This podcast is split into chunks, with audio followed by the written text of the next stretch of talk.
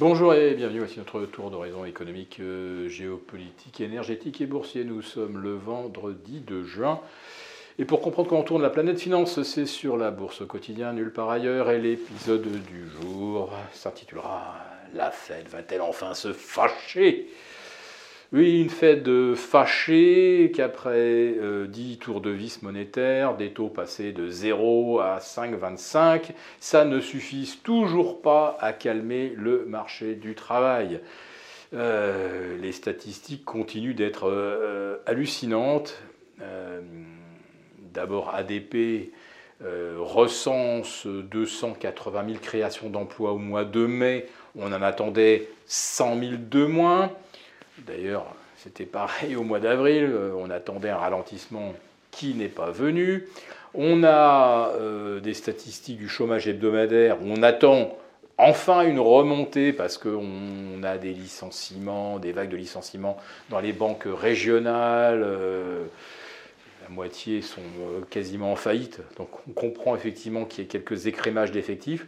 Ça ne se voit absolument pas dans les chiffres de l'emploi.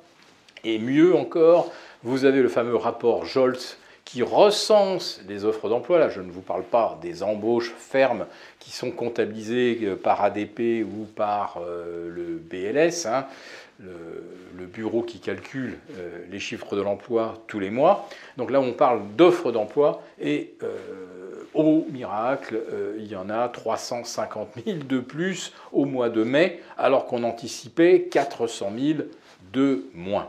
Alors, est-ce que la Fed va enfin se fâcher? Est-ce qu'elle va taper sur la table? Ou sans, taper, il lui suffit de déposer euh, deux projets de relèvement de 25 points euh, le 14 juin et, fin juillet, et ça devrait enfin calmer les marchés. Alors si euh, le NFP, le rapport mensuel sur l'emploi, invalide ADP et Jolz, alors là, les marchés vont pouvoir à nouveau pousser un ouf de soulagement en se disant, bah, finalement, euh, la Fed n'a plus qu'à laisser euh, tranquillement l'économie se calmer.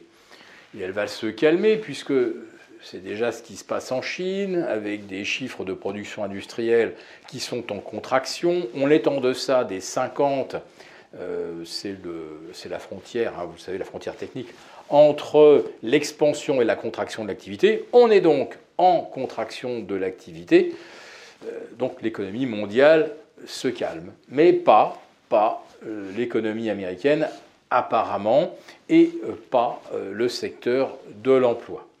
Maintenant, si on regarde du côté de l'immobilier, ça n'a plus rien à voir. Là, on a une chute, je crois, de 45% des transactions. Donc là, on est sur des valeurs euh, qui sont pires que ce qu'on a pu connaître au pire de la crise des subprimes de 2007 à 2010, mais sans impact pour l'instant sur l'emploi, ce qui là aussi reste un mystère, parce que si on construit moins, si on aménage moins, euh, théoriquement, on aurait déjà vu, on aurait déjà dû voir la conséquence euh, des faillites d'entreprises aux États-Unis. Et ces faillites sont effectivement à leur pire niveau depuis 2010. Car il n'y a pas eu de, il n'y a pas eu de faillite en 2020-2021. On a sauvé tout le monde.